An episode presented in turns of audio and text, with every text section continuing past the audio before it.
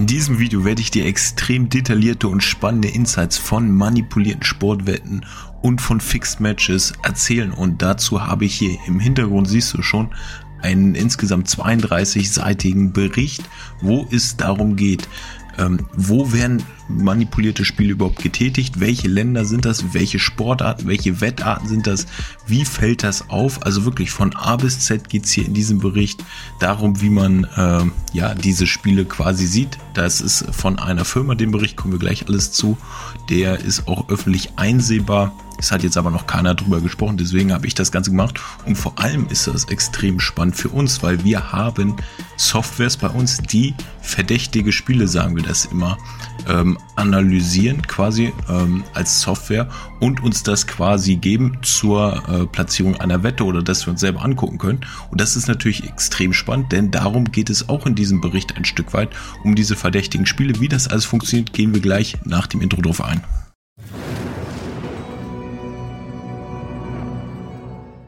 Bevor wir starten, jede Woche kommt ja mindestens ein YouTube-Video raus. Ich möchte dieses Jahr auf jeden Fall noch die 10.000 Abonnenten knacken. Das heißt, wenn du noch nicht Abonnent bist, abonniere diesen Kanal.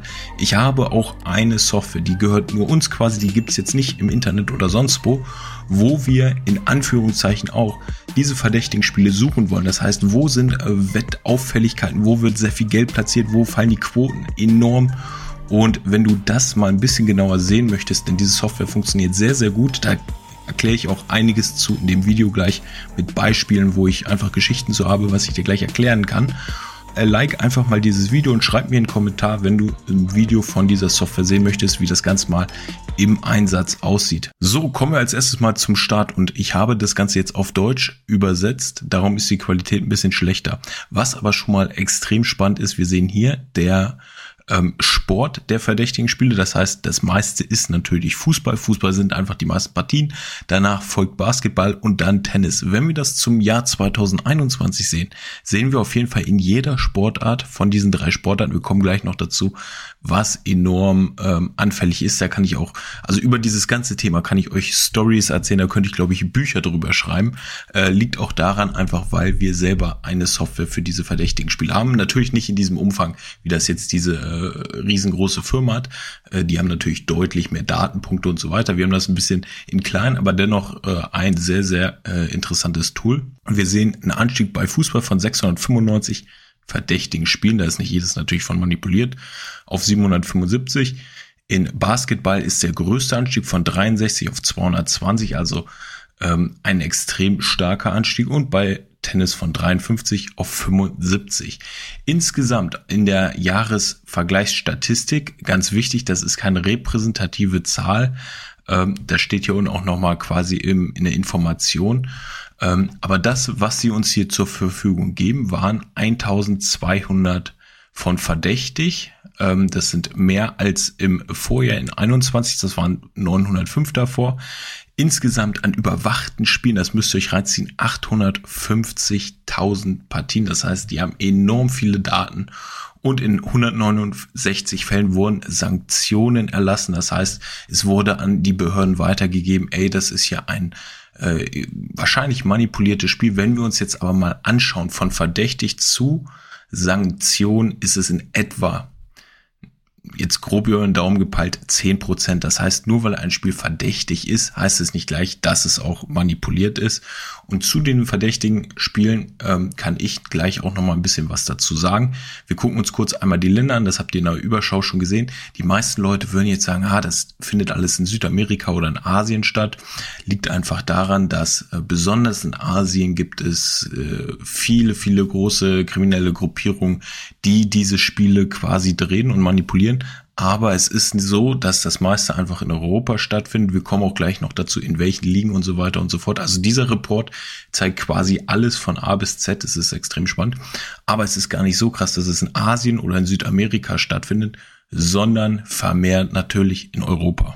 Kommen wir hier nach Top-Ländern nach verdächtigen Übereinstimmung. Ich lese mal vor, fast die Hälfte aller verdächtigen Spiele wurden in zehn Ländern ausgetragen, wobei diese Länder, die am stärksten von Spielmanipulation betroffen waren, 47 Prozent der Gesamtzahl an ausmachten. Auf Fußball entfielen 71 Prozent der Löwenanteil der verdächtigen Spiele in diesen zehn Ländern, während Basketball 17,5, Tischtennis 6 Prozent und Handball, Eishockey und Volleyball zusammen nur 5 Prozent ausmachten. Also es ist relativ vernachlässigt.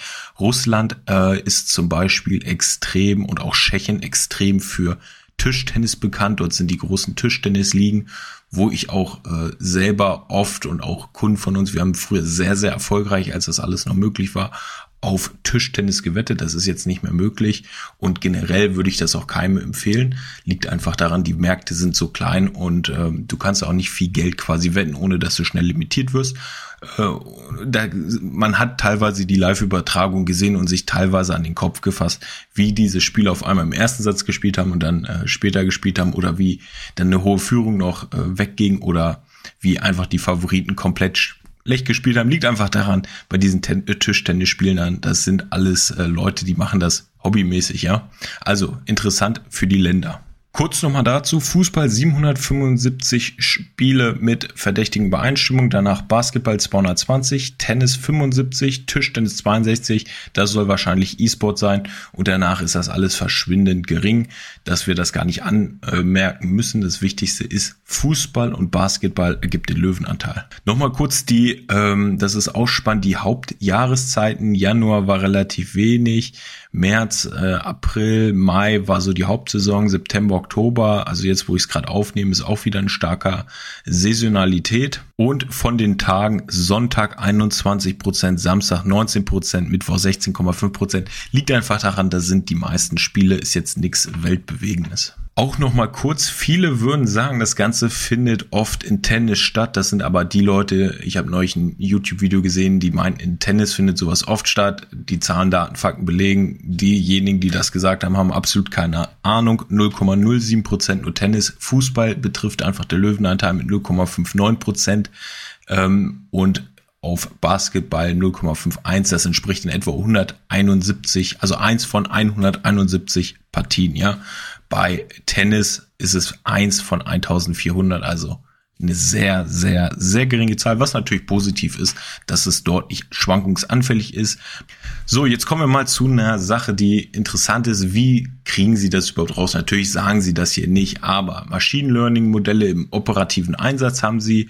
Sie haben mehr als 500 Datenpunkte. Das sind zum Beispiel, kommen wir auch gleich nochmal zu, das war super interessant, wo sie gesehen haben, dass im Liga-Durchschnitt, also ihr müsst euch das so vorstellen, wie ich es mir auch bei denen vorstelle, wir haben mir selber auch so eine Software, ähm, wenn in einer Liga in einem Jahr, ja, oder in den letzten Jahren im Durchschnitt auf eine rote Karte vielleicht im pro Spiel 1000, 2000 Euro gewettet wurden, dass eine rote Karte fällt. Das war jetzt hier ein Beispiel aus diesem Report und in einem Spiel auf einmal wird nicht wieder Durchschnitt, der Durchschnitt sind, sage ich mal, 2000 Euro Wettansatz auf diese rote Karte pro Spiel ungefähr, ist jetzt mal ein Beispiel.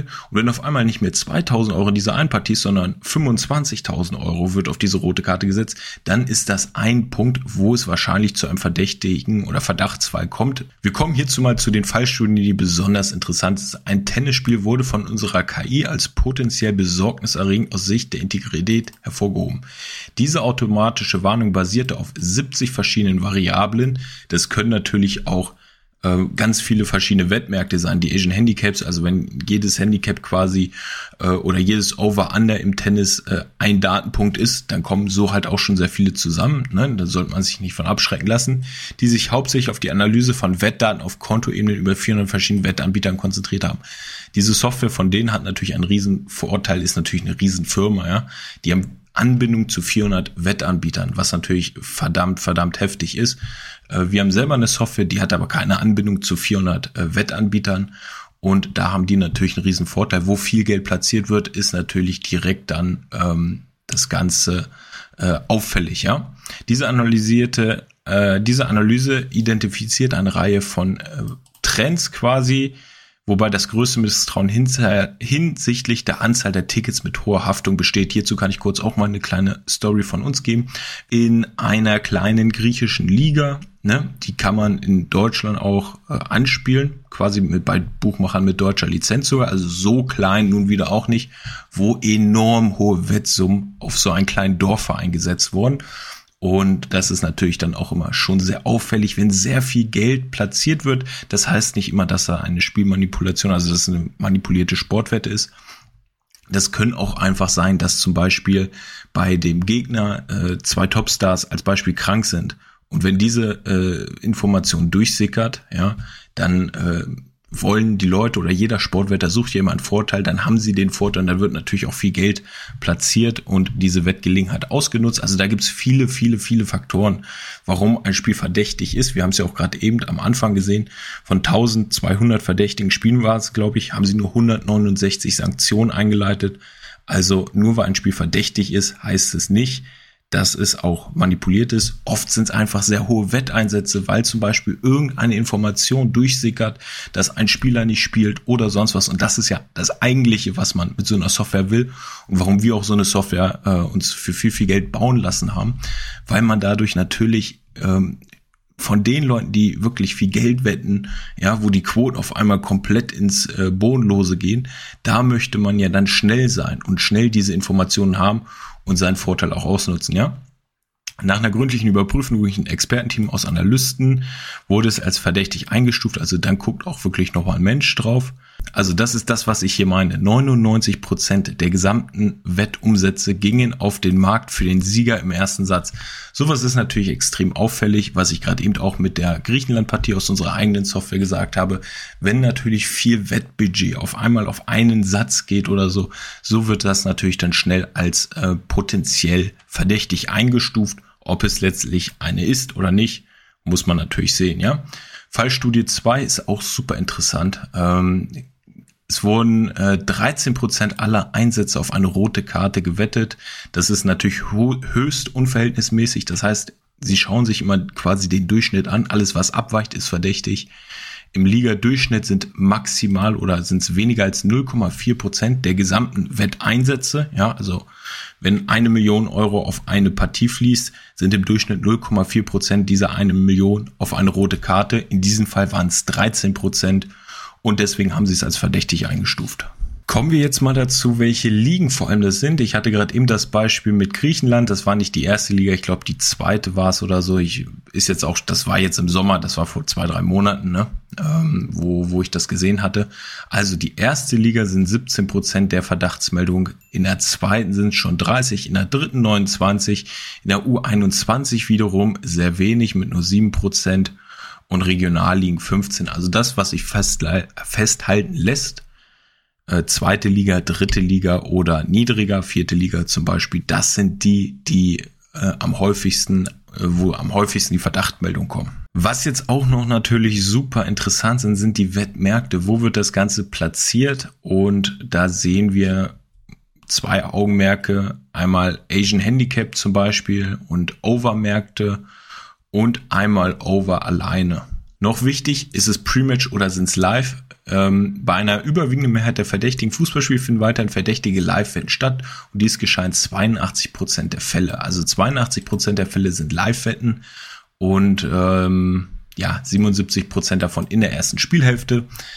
Was ich aber auch dazu sagen kann, ähm, diese verdächtigen Spiele, wie die das natürlich dann einschätzen, weiß ich nicht, aber aus unserer Sicht wieder, das ist glaube ich ganz interessant für euch, ein verdächtiges Spiel, was wir zum Beispiel haben, äh, wo zum Beispiel hohe Wetteinsätze getätigt werden, wo die Quoten natürlich runtergehen und gleichzeitig natürlich viel gewettet wird. Das ist natürlich immer ein gutes Indiz, dass hier irgendwie ähm, entweder Leute vor Ort sind, die das Spiel sehr genau analysieren und wissen, okay, gleich kommt die oder die Auswechslung. Das heißt, irgendwie müssen diese hohen Wetteinsätze ja zustande kommen. Aber, das will ich auch dazu sagen, nicht immer, wenn sehr viel Geld gewettet wird, die Quoten runtergehen, was natürlich eigentlich das Traum-Szenario ist, ist es nicht immer so, dass das aufgeht. Ja, also auch mit dieser Software, die wir für viel viel Geld äh, gebaut haben, ähm, heißt es nicht, dass man jede Wette gewinnt. Das ist ganz ganz wichtig. Ja, in unserem Beispiel bei dieser Griechenland-Partie, die ist zum Beispiel, wo sehr viele Wetteinsätze auf den Sieg gegangen sind, die wurde gewonnen, aber auf einen Halbzeitmarkt für einen Halbzeitsieg mit einer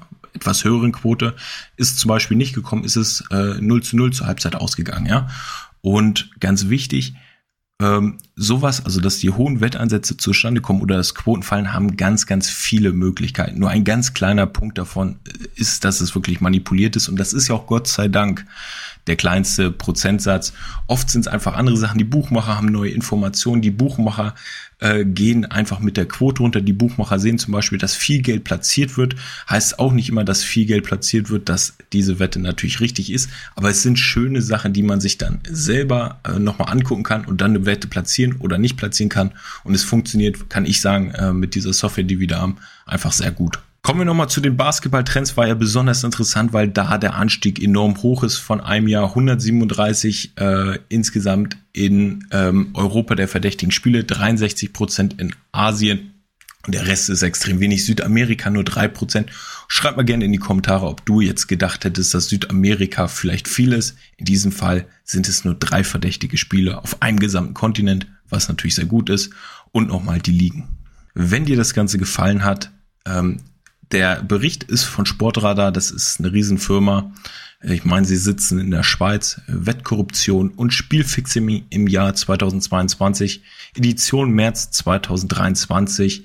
Ähm, von denen ist das Ganze und der Geschäftsführer davon, Andreas Kranich, kennt vielleicht den ein oder anderen aus einer Doku von Steuerung F, wo es um Spielmanipulation ging. Wenn dir es gefallen hat, abonniere diesen Kanal. Jede Woche kommen hier neue Sportwettenvideos und lass ein Like da.